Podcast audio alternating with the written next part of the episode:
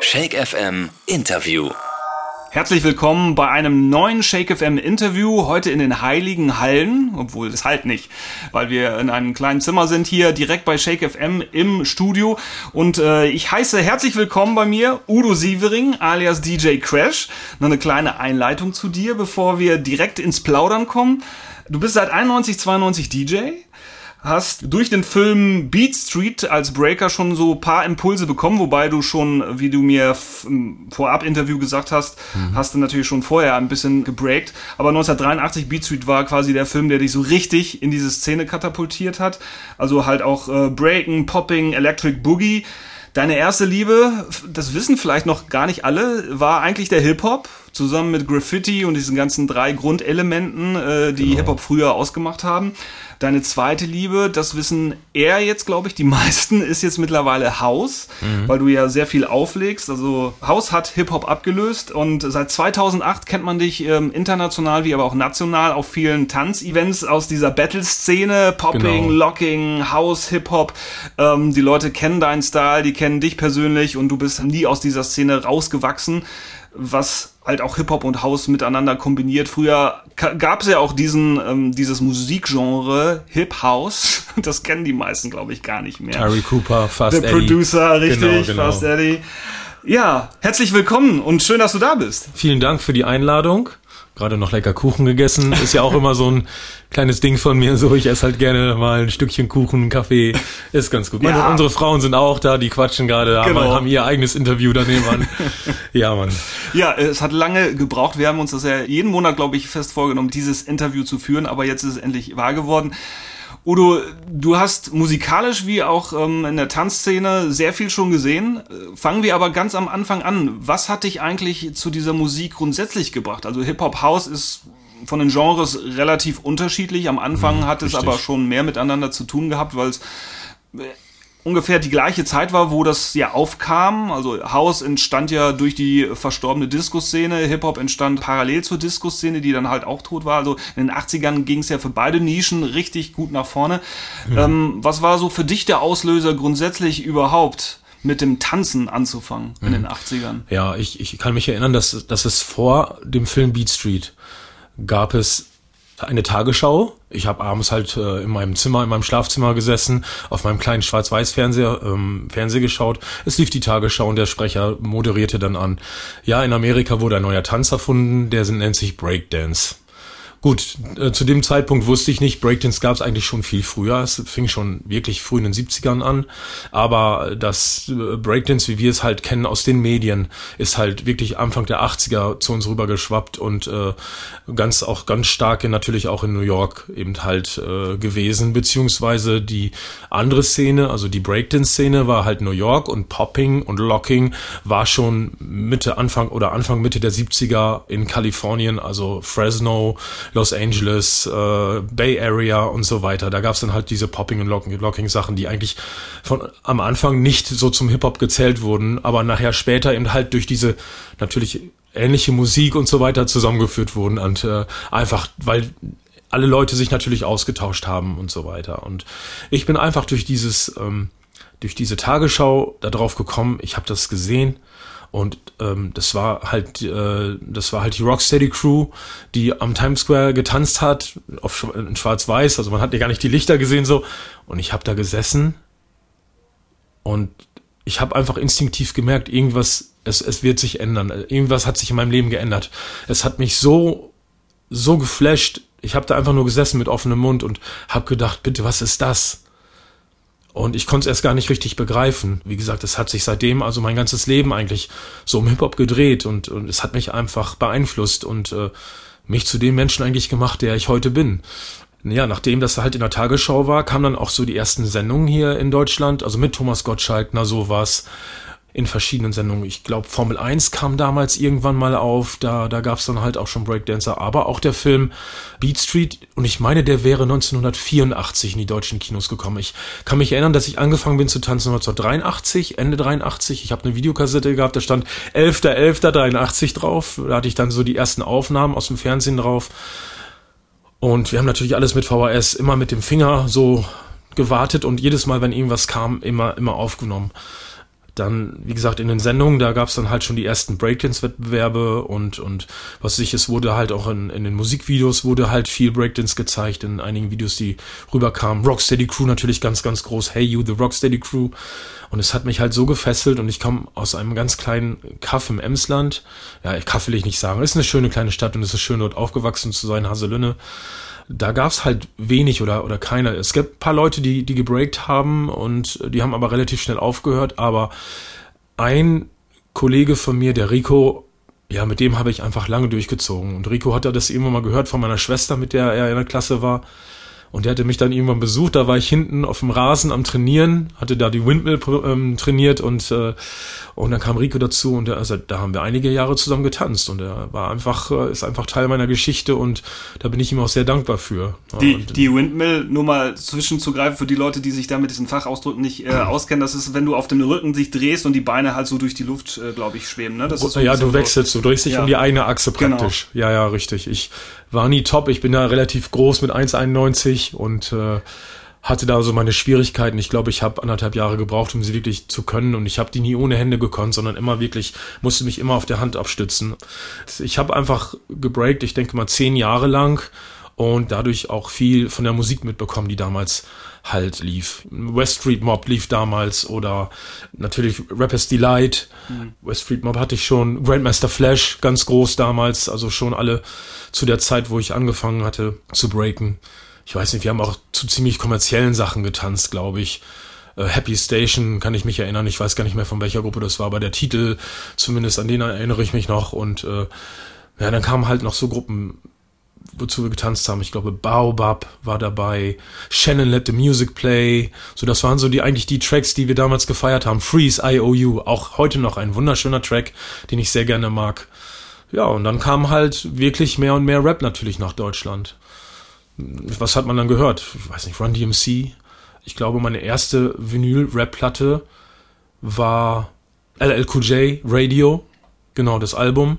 Das hatte ich mir, hatte mir jemand äh, aus dem PX besorgt in Sögel, also ein Ort, der eigentlich nur 20 Kilometer von Haselünne weg ist, wo halt Amerikaner stationiert waren.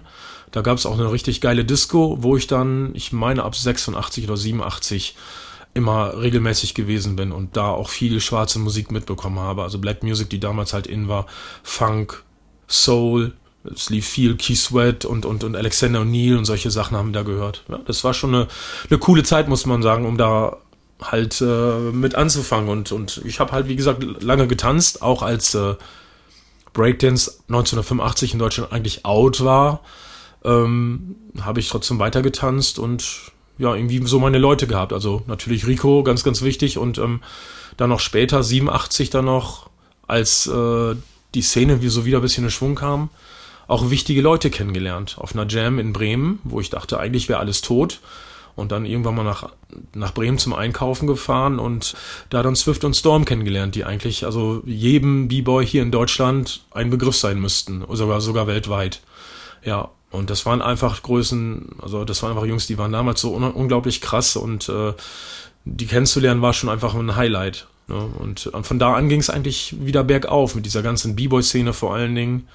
Dann kam ja irgendwann das Battle of the Year, aus, was eigentlich aus Celle kommt, was dann auch nachher in Braunschweig war, in der Volkswagenhalle, ein Riesenevent.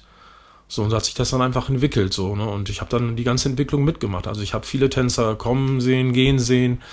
Musik, die in war, die out war und so weiter und so fort und habe so also so meine Rap-Favoriten natürlich gehabt. Ich habe viel Rap gehört, auch viel Funk. Ja, das war so die Zeit damals. Was war als erstes da? Also diese Magie, irgendwas zu sehen, was es vorher nie in deinem Leben gab. Wahrscheinlich auch im Leben aller nicht, weil sicherlich auch deine Eltern sicherlich diese Tagesschau gesehen haben und dachten so, was machen die denn da? Ähm, das war ja dieser Ursprung einer ganz neuen Generation, eines ganz neuen Genres, nicht nur ja. was Tanzen angeht, sondern auch Musik. Was war als erstes für dich da? Das Tanzen oder die Musik? Das Tanzen, definitiv das Tanzen. Ähm, ich habe mich mit der Musik auch erst später richtig befasst. Ich habe einfach erst das genommen, was da war. Ich fand die Musik natürlich cool, sicher. Aber man ist erst später, so vom Rap, würde ich sagen, zurückgegangen auf die Funk und ja, auch auf Disco natürlich. Disco war jetzt halt nicht so das Genre, was da gespielt wurde, aber ich habe nachher auch angefangen, Disco-Musik zu lieben. Klar. Soul, James Brown. Und ich meine, James Brown, also für einen B-Boy ist ein James Brown muss einfach. Ne? Das ist, äh, ist ja die Musik, die einfach dieses ganze, auch das Locking, also vor allen Dingen begründet hat. Und diese ganzen Breaks in den ganzen Disco-Stücken und an diesen ganzen Funk-Soul-Tracks, das war ja die Musik für die B-Boys, wo, ja. wozu die getanzt haben, ne? Das ist ja, was man vor 20 Jahren so, sich viele unterschiedliche Szenen immer sehr befeuert und bekriegt haben, so nach dem Motto, mit Disco haben wir nichts zu tun, mit Haus haben wir nichts zu tun. Wenn man jetzt so im Nachhinein immer viele neue Serien schaut, unter anderem bei Netflix The Get Down, wo ja halt auch wirklich musikalische Geschichte zusammengefasst wird, wo du denkst so, auch Disco hat viel mit Hip-Hop zu tun, was du sagtest, ja. diese ganzen Breaks, ja. die Get-Downs, Parts, die die DJs aneinandergereiht haben, jede Platte umgedreht haben. Also äh, die ganze Musik, die ganze schwarze Musik hat sich ja dann eigentlich kombiniert und daraus ist Hip-Hop entstanden. Also genau. eigentlich ist der Ursprung von Hip-Hop ist ja halt direkt Soul, Funk und, und Disco. Richtig. Ähm, Du kamst später in die Musik rein. Hattest du einen Plan von Anfang an, dass du DJ wirst oder hat sich das quasi so mit der Zeit vom, vom Tänzer äh, zum, zum DJ entwickelt? Oder hattest du vielleicht auch mal vor zu MCen? Ich meine, das war, jeder hat wahrscheinlich alles ausprobiert. Ja, genau. Also Rappen war nicht mein Ding. Ich, ich weiß nicht.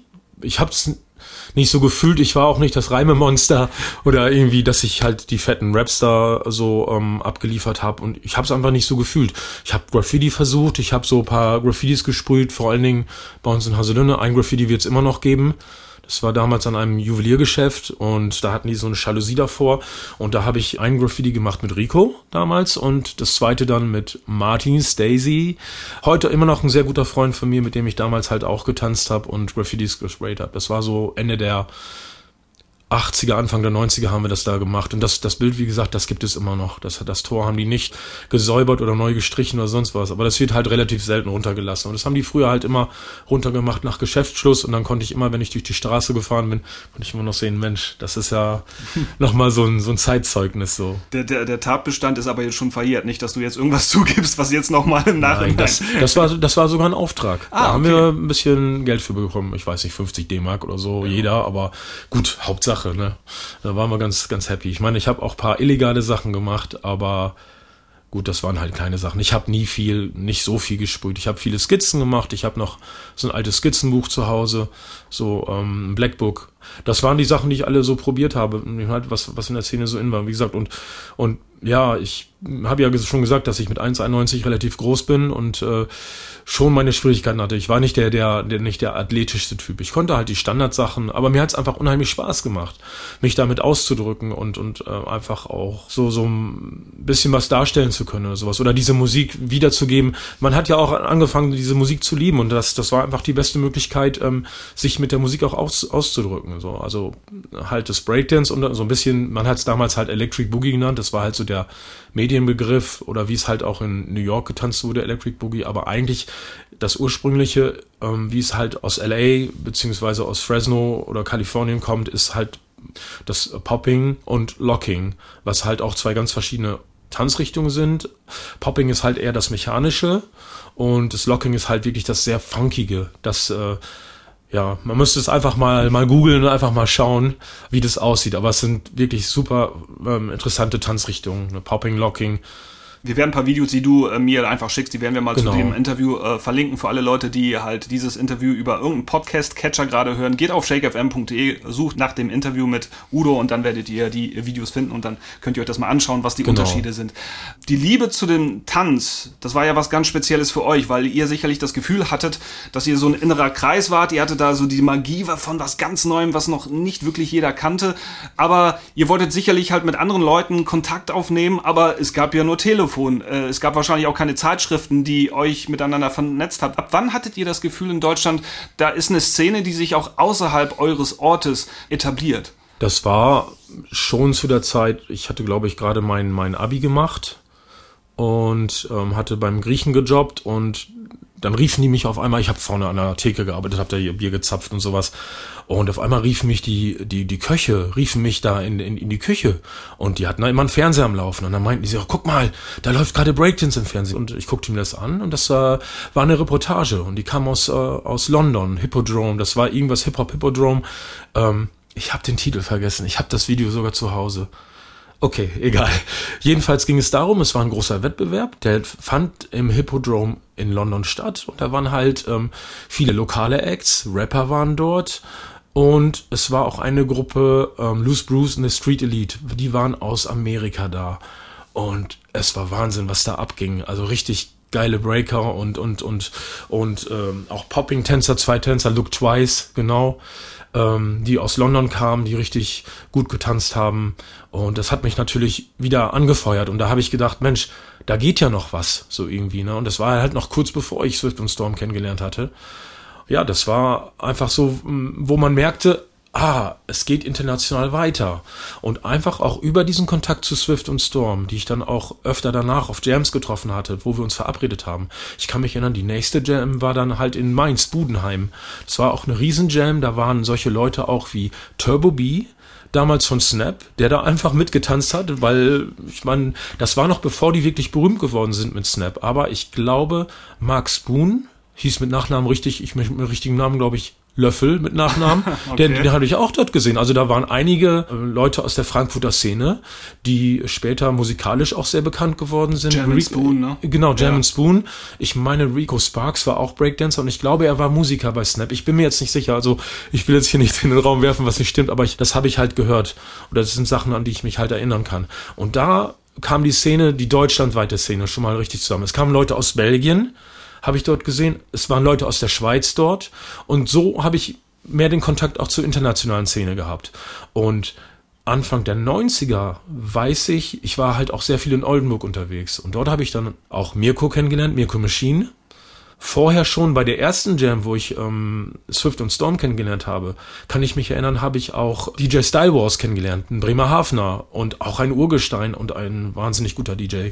Und die beiden, also ähm, Mirko und Style Wars, sind heute noch am Start und produzieren beziehungsweise sind unterwegs als DJs. Also richtig Urgesteine, die halt dabei geblieben sind.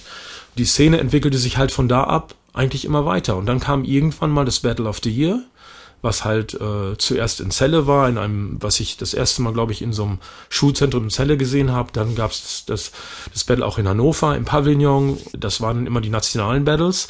Und die großen internationalen, dann später, die waren dann halt auch immer in Braunschweig in der Volkswagenhalle, wo dann auch wirklich 20.000, ich weiß nicht, wie viele Zuschauer waren. Und der Organisator, ähm, Thomas Hergenröther, ist halt auch einer der ehemaligen Breakdancer, äh, Burning Moves aus Celle. Murat, Metin, Thomas, so, so die Jungs, die mit halt zu der Crew gehörten, die halt klein angefangen sind und die das Event dann einfach richtig groß gemacht haben. Also gerade Thomas hat es dann halt nachher alleine weitergemacht und hat das zu einem weltweit großen Event gemacht, wo dann wirklich Leute aus der ganzen Welt kamen und, und wirklich die krassesten Breakdancer kamen. Wie lief das eigentlich früher ab? Hatte jeder die Kontaktdaten, also die Telefonnummern von einem anderen oder gab es dann schon wirklich für die Szene ein eigenes Magazin, wo alles so aufgeführt war, wann das nächste Event war oder hatte man einfach nur Flyer? Ich meine, dass es viel Mund-zu-Mund-Propaganda war. Wenn wir auf einer Jam waren, haben wir schon Flyer gesehen von den anderen Jams. Ich weiß, dass ich viele Telefonnummern auswendig wusste. Und, und die Nummern, die mögen heute gar nicht mehr aktuell sein. Ich glaube, einige habe ich immer noch im Kopf. Ich kann mich erinnern, Sonny aus Hamburg, den hatte ich auch irgendwann, ich glaube auch auf der Jam in Mainz-Budenheim kennengelernt ähm, und war dann auch öfter bei ihm oben in Hamburg. Ich glaube, die weiß ich heute noch auswendig. Ich will sie jetzt hier nicht runterrasseln, aber nein, aber das, das ist einfach Wahnsinn. Wir hatten damals, ich meine, wir hatten halt keine Handys, aber wir wussten halt die, die Nummern auswendig, haben uns dann immer angerufen und, und wurden zu Jams eingeladen und es war einfach wie so ein wirklich viel Mund-zu-Mund-Propaganda. Ne? Ich weiß gar nicht, ab wann das Internet dann wirklich so weit war, dass dann die Informationen übers Internet geteilt wurden. Das kann ich gar nicht mehr sagen. Aber das muss, das muss später gewesen 96, sein. 96, 97 fing das, glaube ich, mit dem Wahrscheinlich erst. öffentlichen Internet ja. an. Durch diese ganzen Jams wart ihr sicherlich auch so eine richtig eingeschworene Gemeinde. Jeder ja. hat alles geliebt, was da stattfand, weil es ja halt auch diesen Reiz des Neuen hatte. Kam irgendwann dann auch äh, für dich so ein bisschen in den Sinn und auch dieser Reiz auf zu sagen, so, ich werde auch mal DJ, ich versuche das mit dem Scratchen? Ja, auf jeden Fall. Und das mit dem Scratchen, das hat mein Vater mir ganz übel genommen. Okay. Weil er hatte einen, ja, es gab ja damals diese Türme. Ja. Und äh, die Nadel war nicht zum Scratchen geeignet. Und wie habe ich gescratcht? Ich habe einfach meine Platte genommen und habe dann einfach den Laut- oder Laut-Leise-Knopf genommen und habe dann dieses Wiggy, Wiggy, Wiggy gemacht und äh, habe dann ein, zwei Nadeln damit, damit äh, durchge, durchgehauen bei meinem Vater, was er natürlich nicht ganz nett fand oder ganz nice fand. so Und dann irgendwann habe ich dann das Geld auch gehabt, mir meine eigenen äh, Plattenspieler zu kaufen. Klar, man hat sich immer mit, mit Musik halt beschäftigt. Und dann kommt man einfach darauf und spielt selber mal Musik ab. Ne? Erst von Kassettenrekordern. Ich kann mich erinnern, ich hatte so einen dicken Ghetto Blaster, den hatte ich dann vorne mit, mit Lackstiften, hatte ich die Boxen bemalt. Das war so halt Metall. Und den haben wir dann halt immer mitgenommen, wenn wir irgendwo getanzt haben. Ja, so ist das dann entstanden, dass ich dann Anfang der 90er mit, wirklich mit dem DJ an, angefangen bin. Ne, erst natürlich auf minimaler Basis und dann hatte man irgendwann das Geld für, für die Technics-Plattenspieler. Ich kann mich erinnern, mein erster Mixer war ein äh, Gemini Mixer. Das Modell weiß ich nicht mehr. Aber Mirko Machine zum Beispiel hat mir gezeigt, wie man den, äh, den Fader frisiert. Ja. Ich habe irgendwas da rausgenommen, irgendwie eine Feder rausgenommen, was weiß ich. Und dann haben wir den mit äh, Pistolenöl oder sowas eingeölt. Dann lief das Ding richtig, richtig leicht. Und da konnte man damit scratchen. Aber das ist nicht bei den Scratches geblieben. Also das, du hast es angefangen und dann irgendwann dann halt auch gemerkt. Ich habe es so nie so richtig durchgezogen. Ich, vielleicht hätte ich es machen sollen, aber ich war dann nicht konsequent genug. Ich habe dann trotzdem, wie gesagt, weiter aufgelegt und das war halt wirklich dann, ich musste irgendwann mit dem Breakdance aufhören. Ich war einfach, ähm, äh, ich hatte Probleme mit dem Handgelenk, bin mal gestürzt, das war eine andere Geschichte bei der Arbeit und hatte mir da irgendwie eine Sehne ist mir dabei gerissen oder so hier irgendwo zwischen Kahnbein und Mondbein. Ähm, das hatten die dann diagnostiziert und dann musste ich halt ähm, aufhören damit. Konnte das halt nicht mehr so stark belasten und habe dann gedacht, naja gut, ich, ich war halt in der Szene drin und ich liebte die Musik so oder so und die Musik entwickelte sich ja, ja immer weiter. Es kam ja immer mehr gute Rap-Musik und wie gesagt, ich war Funk-Freak, ich mochte einfach die 80er, die 70er, Funk, Disco, Soul und habe dann einfach mehr aufgelegt, also gerade für die B-Boy-Battles und bin dann Ende 87 nach Emden zum Studieren gegangen und habe da dann tatsächlich mitgeholfen, ähm, eine kleine Szene aufzubauen. Ich habe Leute kennengelernt, die halt auch Interesse hatten oder die auch schon ein bisschen was gemacht haben und dadurch, dass ähm, zum Beispiel Christian, Christian und äh, Kolja, genau, die haben beide ähm, zu verschiedenen Zeiten ein Praktikum gemacht im Jugendzentrum Barenburg in Emden. Und dort gab es äh, jemanden, den Herald, der war dort Jugendleiter oder Leiter auch des Jugendzentrums, der hat uns also super unterstützt. Der hatte Connections damals nach Groningen zu der Hip-Hop-Szene, was richtig geil war, weil damals gab es dort auch eine super Rap-Gruppe, die hieß Zombie Squad. Wahnsinn, die Jungs. Also die haben mir richtig gut gefallen. Viele von denen haben auch getanzt und so hatten wir auch so einen internationalen Austausch. So und äh, wie gesagt, äh, wir haben dort viele junge Migranten dazu gebracht zu tanzen, die es uns heute noch danken. Also ich habe mit einigen noch Kontakt. Gestern war sogar noch ein Freund von mir, der Ahmed aus Emden zu Besuch, der damals auch mitgetanzt hat und gerappt hat sogar. Und ja, Kalle, Christian, die beiden Brüder, mit denen immer noch Kontakt und es einfach, es sind einfach schöne Erinnerungen und man weiß, dass man irgendwie was für die Szene getan hat. Und es gab damals, ich kann mich erinnern, in der alten Post, dort wurde ein wirklich super großes Event organisiert. Ich weiß nicht, wer jetzt alle dort waren. Flow in Immo kann ich mich erinnern. Ja, ansonsten weiß ich leider nicht mehr, aber es waren viele Graffiti-Writer da. Ähm, Dime, also einige Hamburger Writer auf alle Fälle und viele, viele B-Boys. Äh, unter anderem auch Speedy, der Bruder von Storm. Ähm, und es war ein wahnsinniges Event, ich glaube, was zwei Tage gedauert hat, also mit Graffiti, mit Rap-Acts, mit B-Boy-Contest und so weiter und so fort. Also es war wirklich klasse. Und so hat mir in, Emden eigentlich einiges geschaffen, mhm. was im Nachhinein sich völlig aufgelöst hat. Also ich weiß nicht, ob es in, in Emden noch irgendwas gibt. Ich hatte es mal versucht, vor ein paar Jahren so ein kleines Revival-Event zu machen. Und vier, fünf Jahre ist es mittlerweile her. Und es war halt nicht, nicht super besucht. Und es war eigentlich sehr schade. Obwohl die Acts, also Specs zum Beispiel oder der Afro von RAG aus Köln waren halt dabei und äh, ein paar DJs haben aufgelegt. Ähm, es war natürlich ein ganz cooles Event. Alle, die das nochmal brauchen, die sollen sich gerne bei dir melden. Du bist ja über DJ Crash, über deine Fanpage, bist du kontaktierbar. Ansonsten über äh, studio.shakefm.de auch eine Möglichkeit.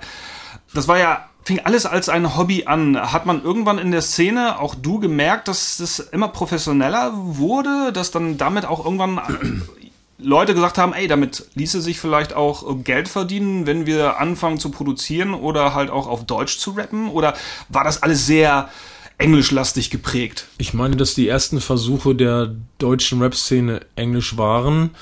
So ganz kann ich es nicht mehr nachvollziehen. Ich weiß, dass es zum Beispiel die Absolute Beginners gab, ähm, die halt sehr früh dabei waren. Fresh Family kann ich mich dran erinnern. Einige hatten schon so ein paar Rap-Versuche gemacht, also auch von, von unseren Leuten natürlich.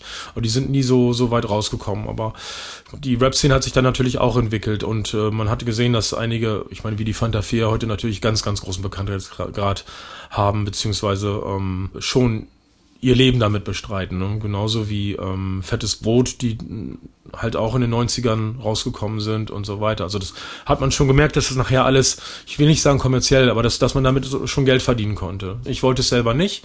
Ich für mich habe immer erkannt, ich habe ja Informatiker gelernt und bin einfach da auch in dem Genre geblieben und so und, und arbeite für eine Firma, die halt ähm, Kassensysteme erstellt. Also von daher hat sich mir die Frage nie gestellt, irgendwie mal was mit, mit Hip-Hop zu machen.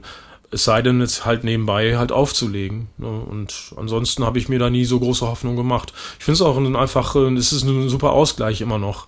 Ne? Und äh, du hattest gerade mal angesprochen, so die, die, die, die Szene ähm, hier in Deutschland. Also hat sich, ich will nicht sagen unterschieden, aber wenn man, wir haben ja später, wir haben ja gar nicht so viel mitbekommen, wie stark oder was eigentlich alles in der Szene so in, in, äh, in Amerika los war, weil wir niemals, ich war ja niemals dort, ähm, also früher zumindest nicht. Und, und ähm, man hat ja erst zu, zuerst auf die Szene in New York geschaut und dann sind wir erst auf die Szene so in Los Angeles gekommen, wo eben halt wirklich das Popping und Locking Original herkommt. Aber was so in den Clubs los war, das habe ich erst später erfahren. Von Leuten, die damals auch dabei waren, die ich dann irgendwann später kennengelernt habe. Und das ist genau das, was du sagst diese Szene ist einfach aus der, dieser wirklichen Funk- und, und Soul- und Disco-Szene entstanden.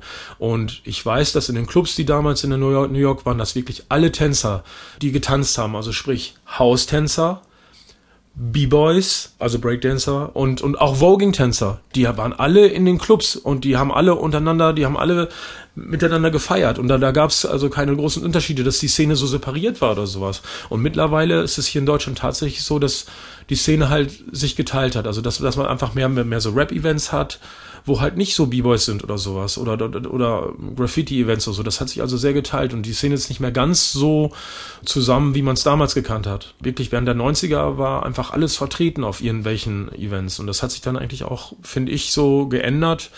Ich weiß nicht, ob das ein Vor- oder Nachteil ist so, aber ähm, so Anfang der 2000er hat es sich so entwickelt, dass ähm, wir kannten früher hier nur Breakdance und irgendwann dann kam halt auf den Wettbewerben so Popping, Locking und das war hier in Deutschland, würde ich sagen, Anfang der 2000er. Es gab natürlich schon immer Tänzer, die das getanzt haben, aber das war mehr irgendwie so ein Bestandteil von Breakdance, dass jede Breakdance-Crew halt so einen Popping- oder Locking-Tänzer hatte. Und Anfang 2000, ich würde sagen 2001, 2002, hatte ich das Glück, damals schon in Düsseldorf zu leben oder dorthin zu ziehen. Und es gab die ersten Events, zum Beispiel des Funkenstyles und des Global Skills, die beide eng, eng in Verbindung mit dem Tanzhaus NRW zu bringen sind, wo es halt Wettbewerbe in diesen Tanzstilen gab, wo halt wirklich nicht nur Breakdance war, sondern auch Popping, Locking, House und Hip-Hop Wobei man sagen muss, Hip-Hop ist halt der Begriff, ähm, man sagt einfach nur Hip-Hop, aber Hip-Hop, der Original Hip-Hop-Tanz ist eigentlich B-Boying, Breakdance. Wenn man hier in diesem Fall von Hip-Hop spricht, spricht man von Hip-Hop Freestyle. Also dieser Hip-Hop Freestyle Dance, der durch diese ganzen Social Dances eben halt geprägt wurde. Das ist das eben halt, was oben getanzt wird. Ich kann mich erinnern, dass es ja auch vor weiß nicht, gefühlt 20 Jahren, auch Anfang vielleicht der 2000er ja auch dann irgendwann bei den Tanzschulen diese Angebote gab, hey, lernt doch mal Hip-Hop tanzen, wo du dann dachtest, äh, wie soll man das lernen? Also, mhm.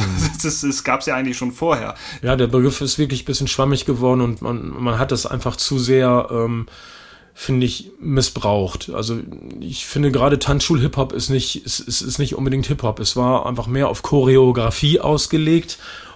Für mich ist Hip-Hop eigentlich immer noch, also generell der Begriff Hip-Hop-Dance ist eigentlich immer noch der Tanz, wenn du merkst, es hat einen Groove. Es kommt aus dieser Körpermitte so. Du bist einfach am Grooven. Das, das ist beim B-Boying so. Du hast einfach dieses, diese B-Boy-Schritte so. Du hast einfach dieses nach außen.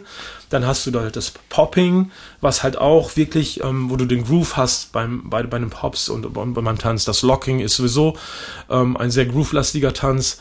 Und, und auch House, dieser Jack, ist ja genau das, was so aus der Körpermitte herkommt, aus diesen, diese, diese Bewegung. Ja, und das ist alles für mich sehr Funk, Soul, Disco, House, ähm, ist einfach für mich eine, eine, eine Basis, die eben halt dieses, dieses Gefühl, diesen, dieses, dieses, dieses Feeling so wiedergibt. war es genau diese Zeit, Anfang der 2000er hast du ja gerade erwähnt, wo, wo es langsam anfing, dass sich so die Szene ein bisschen aufteilt und jeder sein eigenes Ding macht, war es genau auch der Zeitpunkt, und da möchte ich mal ein bisschen diesen Schwenk machen, wieso du Haus-DJ wurdest. Mhm. War es genau diese Zeit, wo du auch musikalisch für dich gesagt hast, okay, Hip-Hop ist für mich jetzt vorbei, ich mache jetzt Haus? War das auch genau die ähm, gleiche Zeit oder hat sich das äh, wann anders abgezeichnet? Ich bin ja ähm, wie gesagt, äh, in den 80ern angefangen und bin sehr geprägt worden von der Musik, die in den 80ern lief, aber auch 90er. Also zu meinen wirklich absoluten Top-Favoriten gehören eigentlich mehr so Gruppen der 90er sprich ähm, Gangstar, EPMD, Tribe Called Quest, das sind so, glaube ich, meine heiligen drei Könige, wenn man das so sagen kann. Und was sich für mich geändert hat Anfang 2000, war tatsächlich, dass diese ganze AV8-Scheiße, man, manche mögen es mir verzeihen, dass ich das jetzt sage, aber dieses ganze Geschreie von Fatman Scoop und, und, und was sich auf den Markt kam und auch Dirty South nachher, das waren für mich Sachen, die ich nicht mehr gefühlt habe.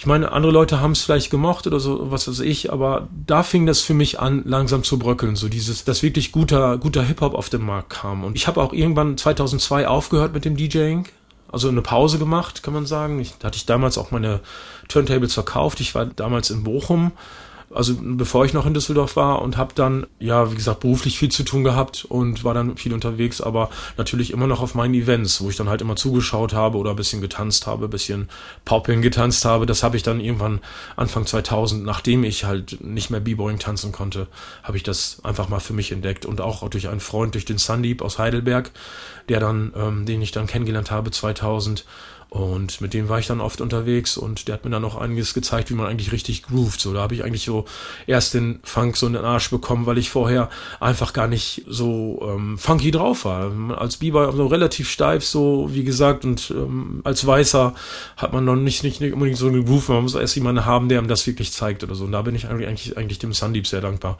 dass er mir da viel gezeigt hat. Und durch Sandeep habe ich dann auch so George kennengelernt aus Mannheim oder, oder den Bubble Zoo, auch wirklich krasse Tänzer und ähm, in Mannheim gab es eine richtig starke ähm, Funk-Szene auch, also Funk-Style-Tanzszene, also mit Popping- und Locking-Tänzern. Ja, Heidelberg, wie gesagt, Mannheim, also da, das war schon eine Hochburg von den, von diesen Leuten. Um auf die Musik zurückzukommen, ich habe natürlich immer gesucht, es gab natürlich auch immer noch gute Musik, die ab den 2000ern kam, aber durch die Wettbewerbe in Düsseldorf vor allen Dingen, ähm, habe ich Tänzer aus Frankreich kennengelernt und es gab ein Event in Berlin diesmal, organisiert von Storm. Das war genau 2000. Da kamen das erste Mal schon Leute aus Paris, The Soul Searchers nannten die sich, und die haben Haus aufgeführt. Und da habe ich schon geguckt. Das ist ja nicht schlecht. Das sieht ja auch mal ganz anders aus, was ganz anderes. So House Dance da habe ich das erstmal den Kontakt zur Hausmusik gehabt. Oder nein, Hausmusik hat man auch schon in den 90ern gehört natürlich, mit Ten City oder Diva oder sonst was. Aber das war eher unbewusst. Und den ersten Kontakt, wie gesagt, durch die Franzosen. Und als ich dann 2008 wieder angefangen bin aufzulegen, bei einem der Wettbewerber beim Just Debout in Düsseldorf, aber was eine Vorentscheidung für das große Finale immer in Paris ist jedes Jahr, habe ich dann dort erst angefangen mit Popping und Locking wieder aufzulegen und dann sehr stark beeinflusst durch die Franzosen, auch durch eine Gruppe, die O-Trip House heißt, mit Rabat, Miche, Didier, Dane, bin ich einfach auf, auf die Hausmusik gekommen und habe einfach gedacht, Mensch, diese Musik hat auch einfach so einen gewissen Spirit, so eine, so eine Atmosphäre, die mich einfach so in eine ganz andere Welt versetzt und mich einfach auch so ein bisschen spirituell, ähm, wie ich einfach damals den Hip-Hop gefühlt habe. Einfach, dass das Hip-Hop was zu sagen hatte. Und so hat mich diese Hausmusik einfach, ähm, habe ich einfach diese Hausmusik gefühlt. Und so hat sie mich berührt.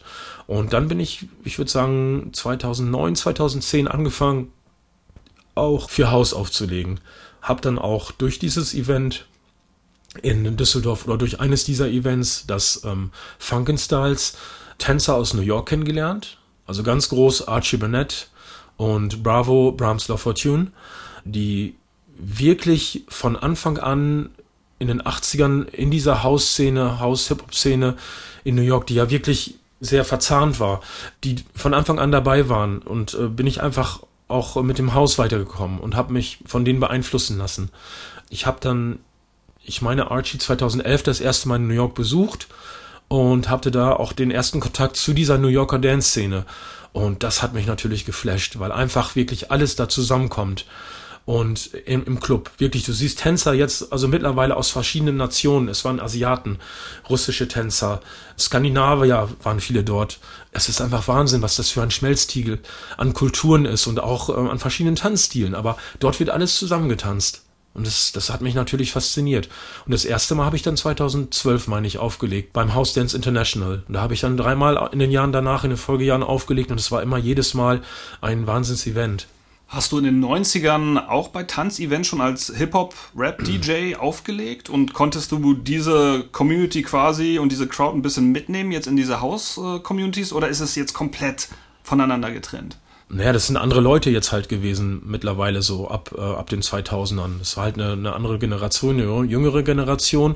Und ich glaube, dass viele von den B-Boys aus den 90ern, 80ern, 90ern nicht so den Bezug zu Haus haben wie, wie es heute die, die Generation hat. Viele der jungen Leute hier in Deutschland, die House tanzen, haben vielleicht nur den House-Background. Gut, ich kenne einige, die B-Boys oder Breakdancer gewesen sind, die vorher Breakdance getanzt haben, aber, aber ansonsten ist es schon so eine Szene, ich will nicht sagen für sich geworden, weil wir, wir, wir sehen uns ja halt alle auf den Events. Ne? Aber wir haben schon Tänzer, die halt nur House tanzen oder so, aber natürlich sind die Grenzen da auch verschwimmend.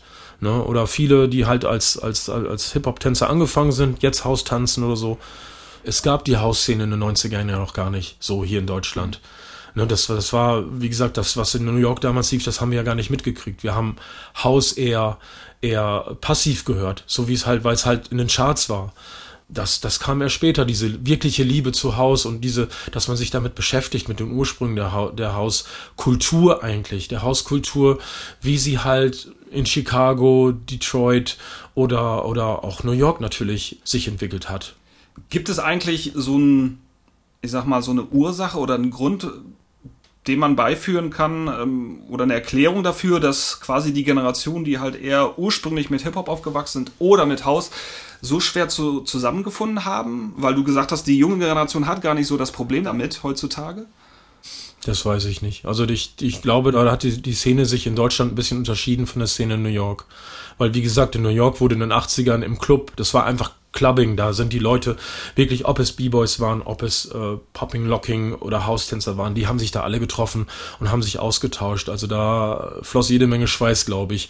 Hier in Deutschland war es halt nicht so. Wir hatten also wirklich eine sehr eingefleischte ähm, äh, B-Boy-Szene, aber es gab damals noch gar nicht so, gerade Haus gab es hier nicht Haustänzer. Also ich kann mich erinnern, dass ich die ersten Haustänzer wirklich erst ab den frühen 2000ern gesehen habe in Deutschland.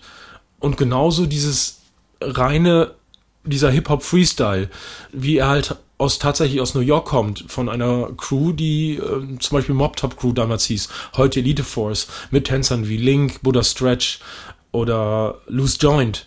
So, das waren halt Mitglieder dieser, dieser, dieser Gruppe. Die haben das eigentlich entwickelt, diesen Hip-Hop-Freestyle, indem sie halt irgendwie Elemente, wie gesagt, aus äh, irgendwelchen Social Dances genommen haben und daraus so ihre Hip-Hop-Schritte so mit diesem Groove gemacht haben. Und, und die sieht man auch, wenn man diese ganzen Hip-Hop und Rap-Videos sieht, aus New York zum Beispiel, dann sieht man viele dieser Tänzer, dieser Original Hip-Hop-Tänzer. Viele kennen ja auch diesen diesen Schritt oder diesen Tanz, der hier New Jack Swing genannt wurde, ist eigentlich auch nur äh, dieser dieser Running Man ist, ist ja auch nur ein Schritt oder sowas, aber aber das waren halt so Elemente, die eben halt auch dazu geführt haben, diesen Hip Hop Freestyle zu entwickeln.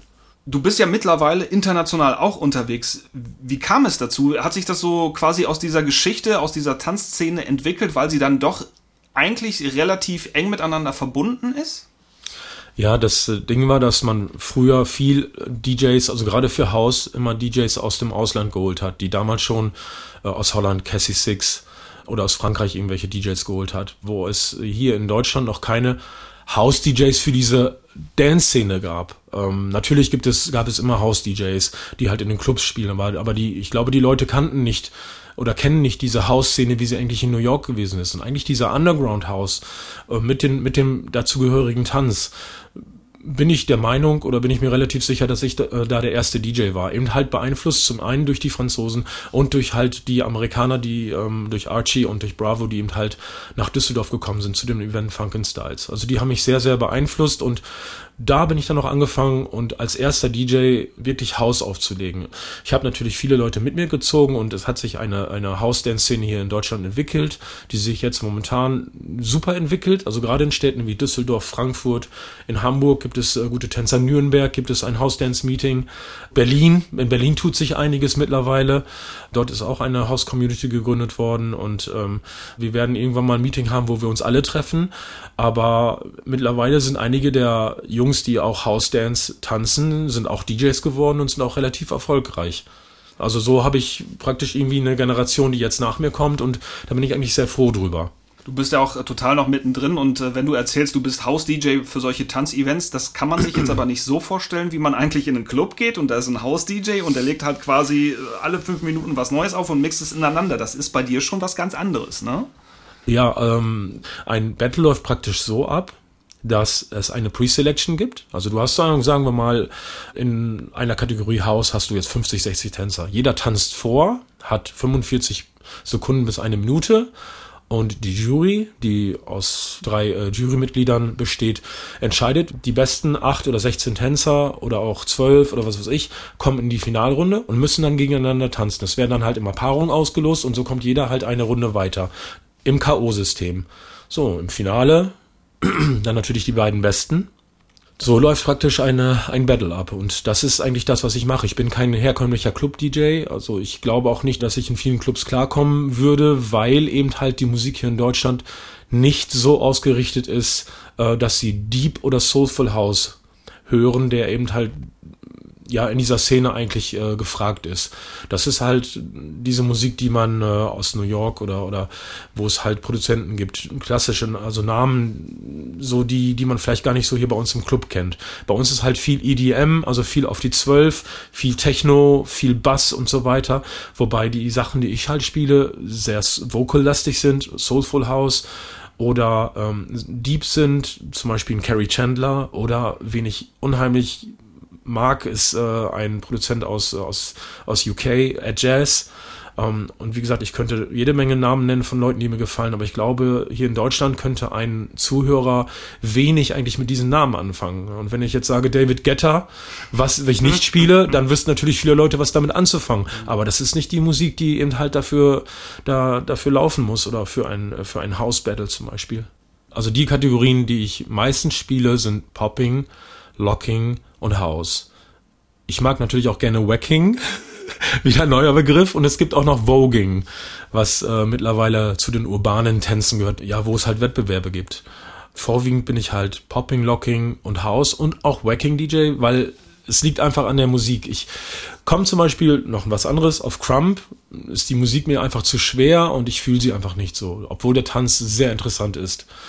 Voging ist auch eine spezielle, ähm, natürlich kennt man das Madonna's Vogue, ist natürlich auch von der Musik her, kann auch bisschen härter sein, kann auch mal klassischer Haus sein, je nach Kategorie.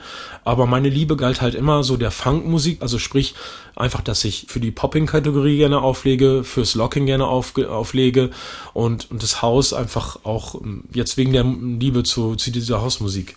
Du hast es jetzt ganz gut erklärt, was eigentlich so ein äh, DJ macht bei so einem Tanzevent. Ich frage mich immer halt, wenn ich die Jungs da sehe, befasst du dich mit den jeweiligen Tänzern? Gehst du musikalisch auch auf die ein? Weißt du, ähm, welche Tracks sie mögen und welche sie bevorzugen? Oder kommen sie vielleicht sogar mit einer Wunschliste bei dir vorbei und sagen, ey Udo, du könntest vielleicht in den nächsten 45 Sekunden nochmal den Track spielen, da könnte ich richtig gut abgehen? Oder wie äh, läuft das? Okay, das Leben ist kein Wunschkonzert. Ich spiele schon die Tracks, die ich mag und nicht was der Tänzer. Aber ich weiß oft, da ich auch viel Kontakt mit den Tänzern habe, mich privat auch mit den Tänzern treffe oder wenn irgendwie ein Event ist, ist ab und zu mal so, dass jemand bei uns halt übernachtet oder sowas und ich die Leute einfach ähm, auch kennenlerne natürlich, ähm, die Szene auch kennenlerne. Und ich, wenn ich mit den Leuten mich unterhalte, man spricht auch über die Musik und ich weiß natürlich, welche Sachen die Jungs gerne mögen. Aber im Grunde genommen weiß ich ja nicht, wann welcher Tänzer dran ist gerade und achte im Moment auch nicht gerade drauf, was der Tänzer mag. Aber da ist es, das ist dann schon mein eigener persönlicher Geschmack. Aber ich denke mal, ich treffe da schon den, den Geschmack, also generell, wie, wie eben halt diese Musik gespielt werden muss oder welche Musik gespielt werden muss.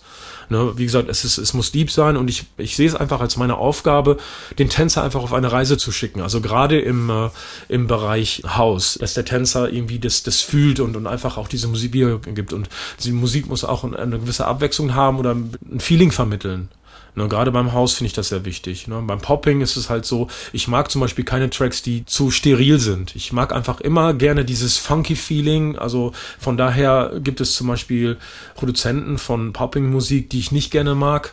Aber es gibt auch einige, die ich unheimlich gerne mag. Zum Beispiel äh, Mofak oder, oder Timo, die einfach wunderbare ja, G-Funk oder Popping-Tracks produzieren, die man halt auch so in diesem Popping-Wettbewerb spielt.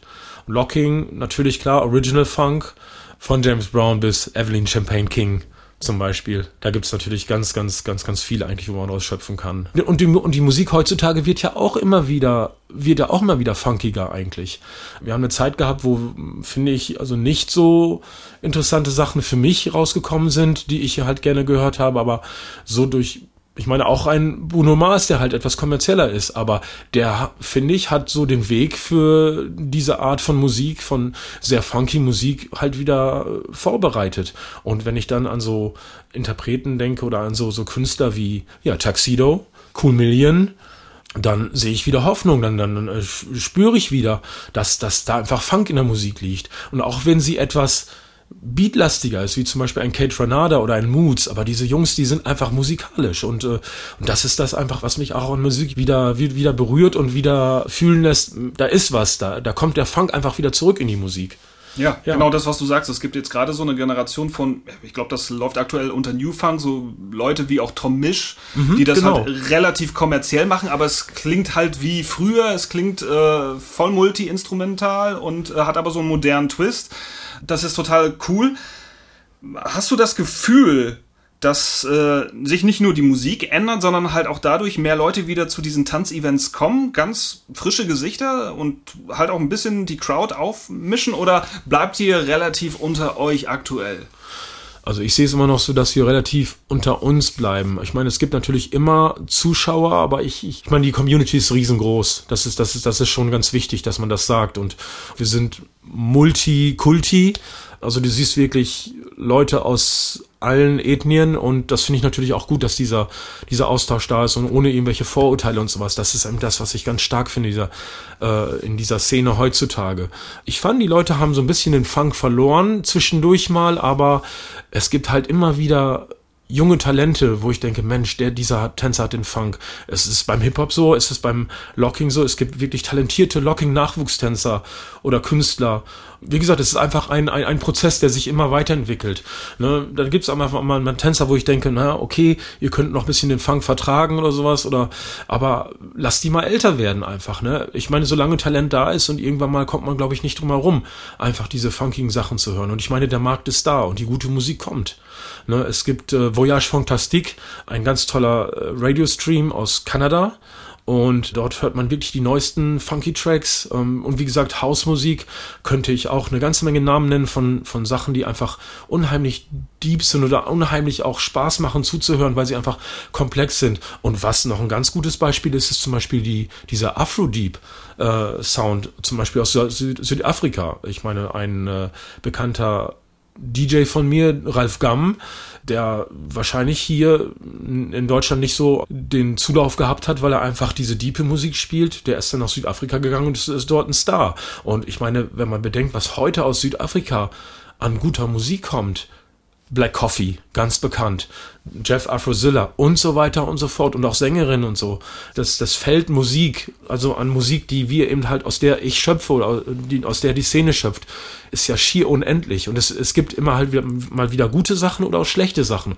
Aber ich glaube, ähm, man hat einfach so viel Auswahl heutzutage. Also ich könnte den ganzen Tag nur, nur Dings hören, nur, nur Soundcloud und, und, und Track Source und hast du nicht gesehen hören.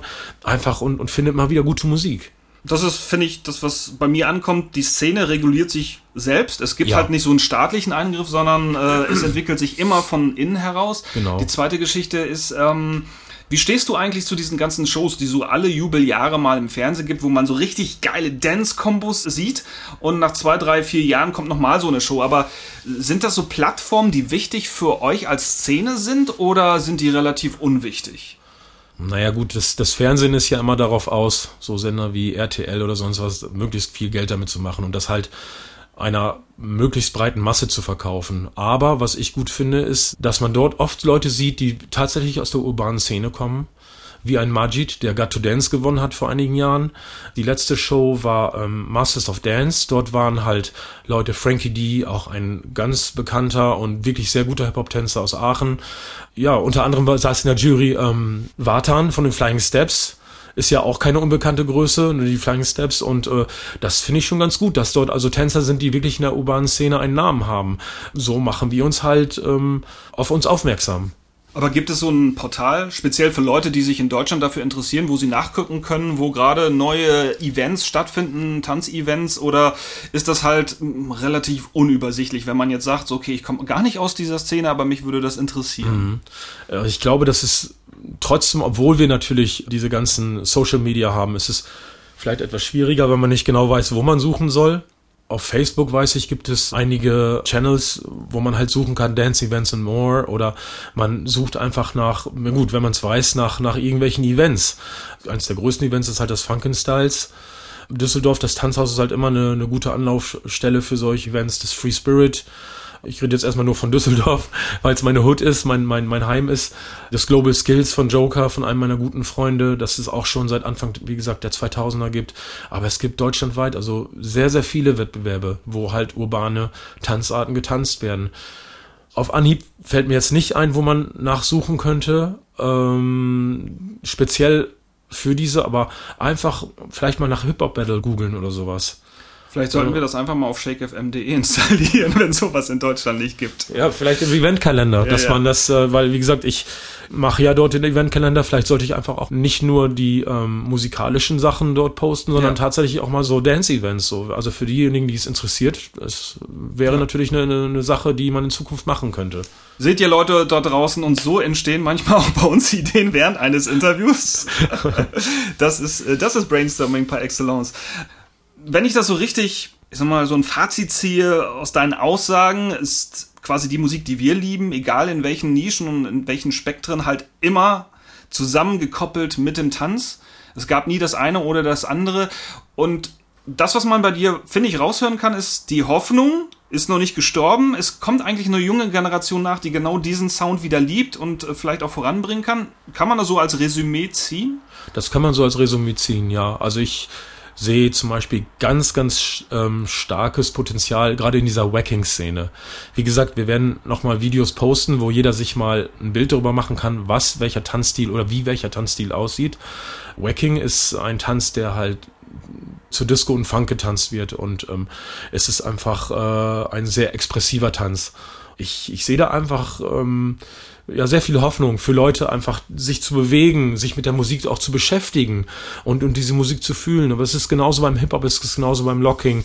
Also es gibt wunderbare Tänzer und ich werde, wie gesagt, einfach Videos von Tänzern auch einstellen, wo man einfach erkennt, wie sehr dieser Tänzer auf die Musik eingeht, dass die Musik den Tänzer so sehr beeinflusst und ihn einfach die Dinge machen lässt, die er dort gerade macht. Du hast jetzt sehr viel über die Szenen so aus den westlichen Kulturen berichtet. Ich weiß, dass du halt auch regelmäßig in Moskau bist. Du warst mhm. jetzt auch in Weißrussland.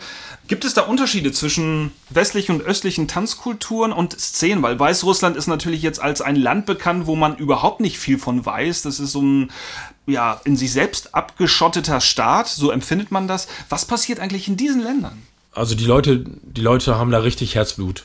Es ist hier, hier genauso, genauso, aber man merkt, dass äh, die Leute manchmal gar nichts anderes haben als das Tanzen und sich so sehr stark damit beschäftigen. Also Russland oder auch Weißrussland, es gibt viele Leute, die auch von dem Tanzen leben. Also mehr als hier in Deutschland sogar.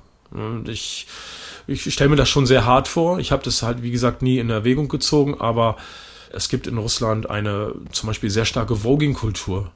Es gibt wirklich super krasse Popping-Tänzer, Locking-Tänzer. Ich finde, es sind schon überall Parallelen, also in jedem Land. Ne? Und äh, was ganz, ganz stark ist, wo ich die Szenen ganz, ganz stark sehe, was sich also wirklich schon lange entwickelt hat und, und die meisten Tänzer gibt es, glaube ich, tatsächlich in Asien, in den asiatischen Ländern, sprich China, Japan.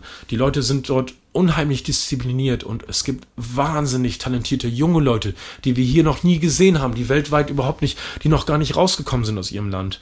Das Potenzial ist da einfach ganz anders und, und, und noch viel größer. Während hier in Deutschland die Szene ist ist zwar da und es gibt viele Tänzer, aber im Vergleich gerade zu Asien ist es unglaublich, was da einfach da ist. Ja, und mm, also hier in Deutschland mittlerweile kennt man ja so ähm, diese Szene oder man kennt viele Leute aus der Szene und ähm, dementsprechend gibt es auch die DJs dazu. Ne? Und ich habe mich jetzt halt auf meine Sachen spezialisiert, aber Freunde von mir, sehr gute Freunde, mit denen ich halt regelmäßig auflege. Joseph Wu aus Wuppertal, Wu wie Wuppertal, äh, DJ IC, äh, Funky Lau, äh, Just a Kid, Kid Cut und was ich, wie sie alle heißen, die ganzen DJs, DJs Fame aus Stuttgart. Jeder hat so, so ein bisschen seine, seine Spezialisierung ne, und äh, aber wir sind halt alles so DJs, die auf den Battles auflegen es tut sich wirklich was, was die Musik anbetrifft, die Kultur anbetrifft, das ja. merkt man und ich finde es auch sehr wichtig, dass wir jetzt zusammengekommen sind, weil wir bisher keinen Interviewpartner hatten, der halt uns mal ein bisschen äh, die andere Seite der Tanzkultur oder der, unseres Sounds dargestellt hat. Und ähm, für alle diejenigen, die sich noch ein bisschen tiefer in diese Materie einarbeiten wollen, die können dich auch sicherlich gerne kontaktieren bei Facebook ja, oder halt auch dich liken. DJ Crash als Fanpage gibt es ja auch bei Facebook. Ansonsten über äh, Shake FM gerne. Gibt es quasi so einen Wunsch aus dir heraus, ähm, was du dir für die Zukunft wünscht, was quasi Musik wie aber auch Tanzkultur anbetrifft? Ich meine, ich sehe es in den Clubs heutzutage und es ist einfach mehr ein Sehen und Gesehen werden.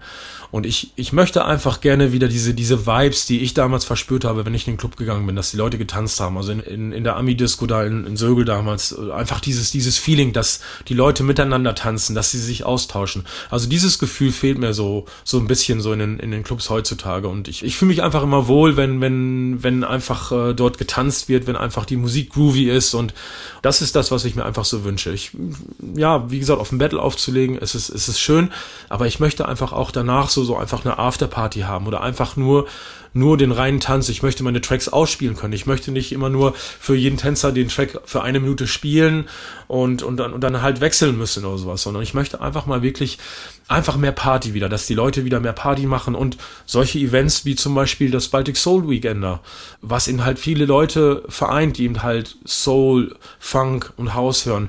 Sowas würde ich gerne auf die Beine stellen. Nicht nur, dass es halt dieses eine Event gibt, sondern dass es einfach mehr Events gibt. Dieser Art, wo die Leute sich treffen und einfach Spaß haben und wo die Musik im Vordergrund steht und nicht das Sehen und Gesehen werden.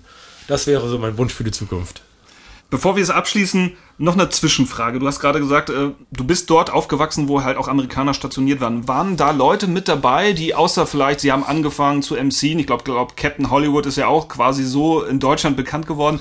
Gab es da auch Leute, die euch ähm, in der Tanzkultur beeinflusst haben, weil sie schon selber Breakdance mitgebracht haben aus den Staaten oder war das eigentlich gar nicht da. Ich habe damals in der Disco auch ein paar Leute kennengelernt, die auch Breakdance getanzt haben und äh, wir haben dort öfter zusammen trainiert, irgendwo in der Halle und so. Und ab und zu danach kamen dann so ein paar Jungs, die Basketball gespielt haben. Das war zum Beispiel mein, auch mein Einstieg in das Basketballspielen. Also ich hatte dort ein paar Leute kennengelernt, die damals recht gut waren und mir auch ein bisschen was gezeigt haben. Sollte ich halt meine Einflüsse durch Amerikaner. Udo, herzlichen Dank. Das letzte Statement gehört natürlich immer dem Interviewgast. Also, feel free.